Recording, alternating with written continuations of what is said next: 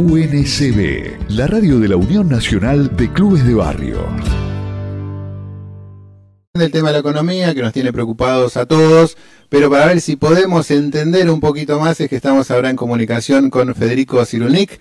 Él es economista de CESO, el Centro de Estudios Scalabrini Ortiz. A quien le damos los muy buenos días. ¿Qué tal, Federico? Alejandro García te saluda. ¿Cómo estás? ¿Qué tal? Buen día, Alejandro. ¿Cómo estás?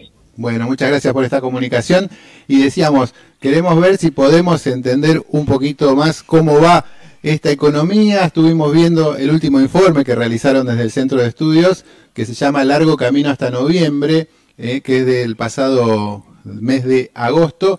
Y decíamos, hablan del tema inflacionario, cómo es el escenario post-devaluación del 22% que llevó adelante el gobierno nacional. Eh, voy directamente, digo, luego de estas medidas, algunas medidas reparatorias que trató de llevar adelante, pero medio ahí a los tumbos el gobierno nacional, porque no se han adherido todos a este bono indicado para los trabajadores. Eh, ¿Hay algún riesgo de que se desmadre aún más la inflación? ¿Hay riesgo de hiperinflación? Eh, no sé si hablaría de hiperinflación, pero sí hay riesgo de que de que se desmadre. Eh, creo que la evaluación que se realizó en pospaso contribuyó a que se produzca un nuevo salto inflacionario. Creo que eso el gobierno lo, tenía claro y por eso trató de evitar hasta el último momento la devaluación, pero bueno, después de el mal resultado de las PASO, perdió poder de negociación con el fondo y tuvo que cumplir con una de las exigencias ¿no? del FMI para poder recibir los desembolsos, caso contrario se corría el riesgo de no hacerlo, pero sabiendo que se iba a provocar un, salto en los precios, pero que inmediatamente, apenas llegaron los desembolsos, tomó medidas para tratar de recomponer ingresos, por un lado, y para tratar de contener la inflación a partir del mes de septiembre, ¿no? Por ejemplo, el congelamiento del precios de, de combustibles, de medicamentos, congelamiento del precio de la prepa para familias tienen ingresos menores a 2 millones de pesos, eh, renovar el acuerdo de precios de precios justos, ¿no? Con un incremento del 5% mensual. Creo que eso puede ayudar a que septiembre eh, termine por debajo del número que vamos a conocer de agosto, que sin duda va a ser muy alto, ¿no? arriba de los dos dígitos. Estas últimas medidas que vos decías llevó adelante tratando de ser reparatorias del gobierno nacional, no, eh, digamos, sin la confianza ¿no? que tiene un ministro que además es candidato y que está en pleno proceso en campaña electoral, digamos, siempre se habla de la confianza, ¿no? de la importancia que tiene para el proceso económico. ¿Vos crees que esto, digamos, va a poder tener resultados en el corto plazo? Porque las elecciones quedan, ya están acá a la vuelta de la esquina y tal vez creo que ese es el principal objetivo del gobierno, es que no se, no se le desmadre también los niveles que ya son altos, ¿no? Con los niveles del dólar, los niveles inflacionarios, también con últimas medidas como las que ellos han tomado con el campo para que liquiden aún más. Eh, digamos, no parecen todo medidas espasmódicas, sino como parte de un plan general que puedan lograr estabilización. Sí, si no, son, son medidas que, se van tomando para paliar la, coyuntura que es bastante crítica, ¿no? Eh, yo creo que si el gobierno logra acumular algunos dólares eh, a partir de, por ejemplo, este nuevo dólar soja, y si logra que los acuerdos de precios se sostengan en septiembre, quizás octubre, eh, bueno, puede llegar con, con, cierta estabilidad, ¿no? Con una inflación sin duda alta, pero que, que no crezca mes a mes, que no explote, que no, no genere mayor pánico, ¿no? En la sociedad. Eh, y lo mismo con los tipos de cambio, ¿no? Si logra acumular, como decir, algunos dólares en cielo, va, va, a contar con una herramienta para poder intervenir en los mercados cambiarios y así tratar de contener la brecha, ¿no? Eh, sin duda que es todo muy muy justo, muy finito y, imagino que el gobierno estará haciendo cuentas todos los días para ver si si, efectivamente se, se llega ¿no? a, octubre con esa con esta relativa estabilidad de la que hablo.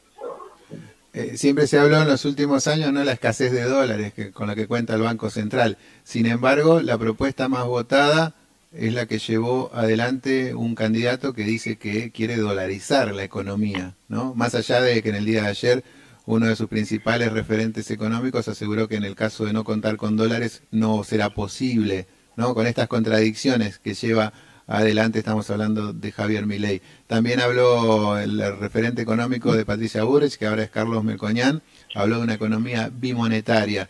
Eh, sin dólares, ¿es posible también poder llevar adelante algún plan económico? ¿Hay algunos, alguna alternativa a esta situación o estamos atados de pies y manos a lo, al financiamiento externo, a lo que diga el Fondo Monetario Internacional o a través de otros organismos de crédito?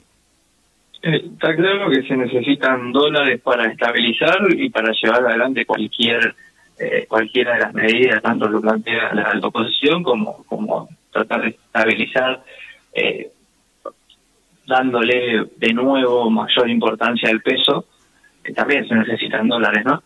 Eh, porque lo que se necesita justamente para recuperar la confianza en el peso y que el peso vuelva a cumplir la función de reserva de valor es tratar de de cambio eh, un tiempo relativamente prudencial como para que el peso no pierda siempre contra el dólar, ¿no? Entonces, a partir de ahí volver a, generar confianza en el peso.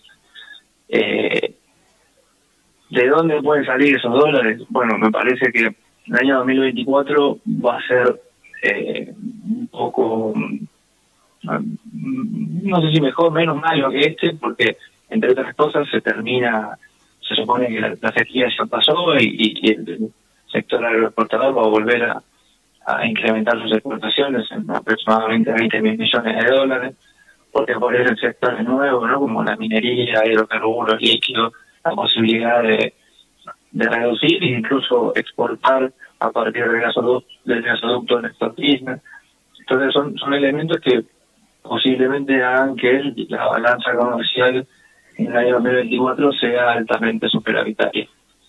El problema creo que va a estar a partir de 2025 cuando comiencen los vencimientos del eh, con el, fondo, ¿no? con el, préstamo que trajo con el Fondo Monetario y también los vencimientos de la deuda privada, ¿no? Se necesitan, ah, hay vencimientos por aproximadamente 10 mil millones de dólares en 2024 y alrededor de 20 mil millones de dólares en 2025. Entonces, llegado el momento, eh, yo no creo que las, el incremento de las exportaciones alcance para eh, hacer frente a esos pagos, con lo cual en, ese momento se va a tener que renegociar o refinanciar esa deuda eh, veremos cómo, cómo sigue la dinámica ¿no? de, los distintos sectores exportadores que, tienen alto potencial, pero que todavía me parece que, no van a llegar a aportar esa cantidad de divisas eh, para esos años. Federico, se habla mucho de la deuda externa siempre, pero también bueno está el tema interno, ¿no? Lo, que, eh, hay, ¿Cómo afecta también la gran masa, los miles de millones de pesos circulando con el tema de las LELIX? que también se habla, eh, es posible que se, se pueda desenmarañar esa, esa bola que sabemos que tiene consecuencias impredecibles, ¿no? En el momento de que si no cuenta el, Estado Nacional, el Gobierno Nacional con los recursos necesarios para ir refinanciando, para ir manejando, decíamos, esa importantísima masa de dinero. Me parece que, que está un poco todo atado a lo mismo. Si el gobierno logra acumular reservas, va a poder eh, sostener un tipo de cambio por más tiempo, si se sostiene el tipo de cambio se va a poder eh, volver a darle confianza al peso, ¿no? que recupere su función de reserva de valor, y si eso ocurre va a ser posible ir bajando la tasa de interés, pues la inflación debería ir cediendo. Entonces, es un círculo virtuoso que se tendría que dar, eh, y el primer paso es acumular reserva. Si, si se logra acumular reserva, y eso es sostenido en el tiempo, yo creo que, es posible ir desarmando esa, esa masa del ELIX, ¿no? A partir de él, bajas sucesivas en, la tasa de interés. Eh, dicho así, parece muy fácil y, obviamente es una de las principales dificultades que tuvo este gobierno, ¿no? En poder, este gobierno y, los pasados también, de acumular reservas de forma sostenida, como por ejemplo lo hicieron países vecinos, ¿no? Brasil tiene más de 100 millones de dólares en reserva, eh, Chile, Uruguay, no, no, son países que tienen relativas, ¿no? Comparaciones relativas en términos de su, tamaño de economía, pero no son países que tengan problemas eh, respecto a las reservas. Argentina sí es un problema que no pudo resolver eh, en los últimos 15, 20, 15 años más o menos, y, bueno, es, algo que, termina afectando el resto de las variables económicas, ¿no? Federico, para ir finalizando, bueno, agradeciéndote por esta comunicación, desde el Centro de Estudios, ¿tienen alguna proyección con respecto a los niveles inflacionarios de acá a fin de año? ¿O todavía es pronto para, para poder tener esos números? Me parece que es pronto porque los resultados de las elecciones de octubre y eventualmente en noviembre pueden también tener efectos ¿no? en el tipo de cambio y, por ende en la inflación. Eh, sí, para agosto sostenemos que va a estar por arriba de los dos dígitos, seguramente en torno al 11-12%. Así es, Federico, bueno, te agradecemos mucho eh, por tus palabras, tu participación, bueno, nos sirven para entender un poquito más cómo viene la, economía argentina. ¿eh? Muchas gracias eh, y por esta comunicación. No, gracias a vos.